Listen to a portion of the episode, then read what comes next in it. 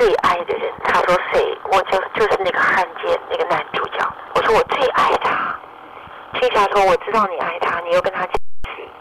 我说不是我爱他的个性，我爱那个汉奸的个性。秦汉也喜欢他，他不是一个绝对的好人。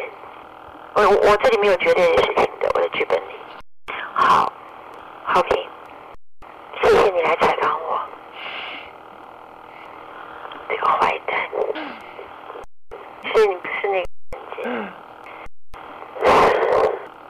其实不要想的那么窄义嘛，男性、女性无聊了。要想是那个小王子和他的狐狸。小王子和他的狐狸。这本书很浅，很好看。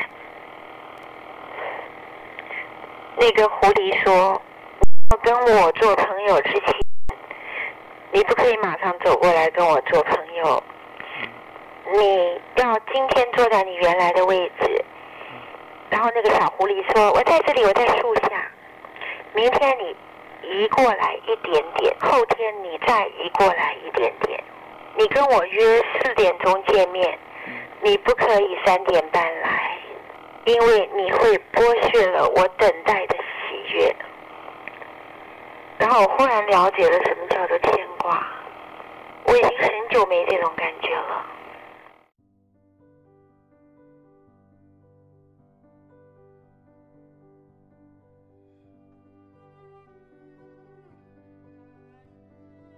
朋友你好，我是微风。每晚我在这里等你。今天要给大家带来的文章呢，是来自三毛的，名字叫做《结婚礼物》。希望这段文字能够伴你入睡，让每个睡不着的夜晚有一个能睡着的理由。每晚睡前，原谅所有的人和事。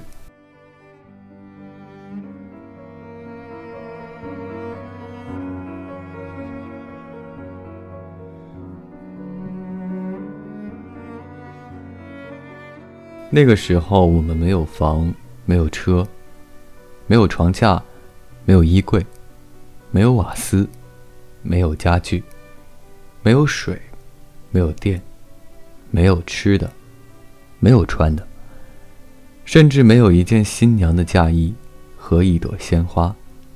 而我们，要结婚。结婚被法院安排在下午六点钟，白天的日子。我当日要嫁的河西，也没有请假，他照常上班。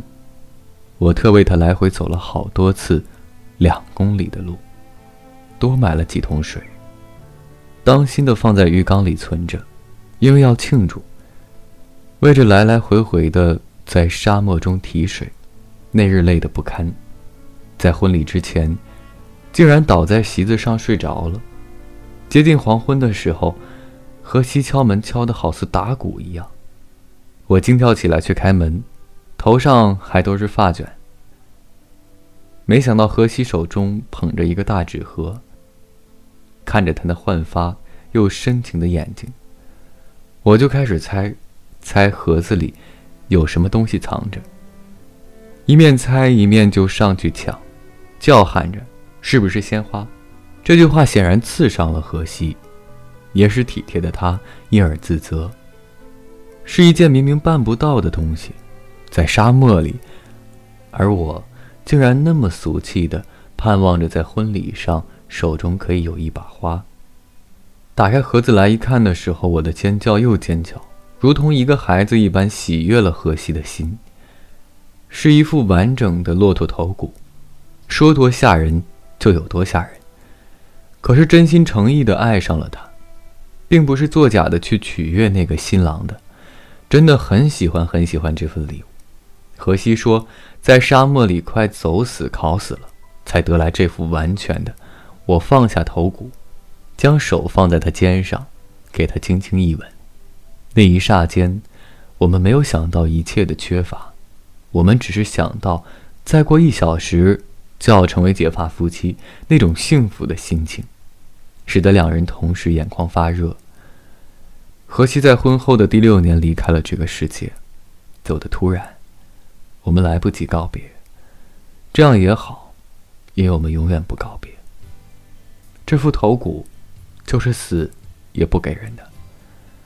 就请他陪着我在奔向彼岸的时候一同去赴一个久等了的约会吧。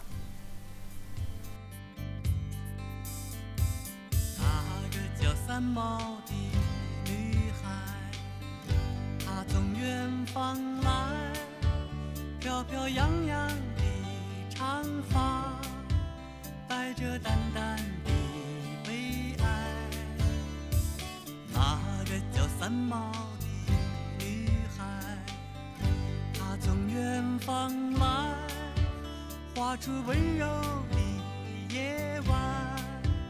还有沙漠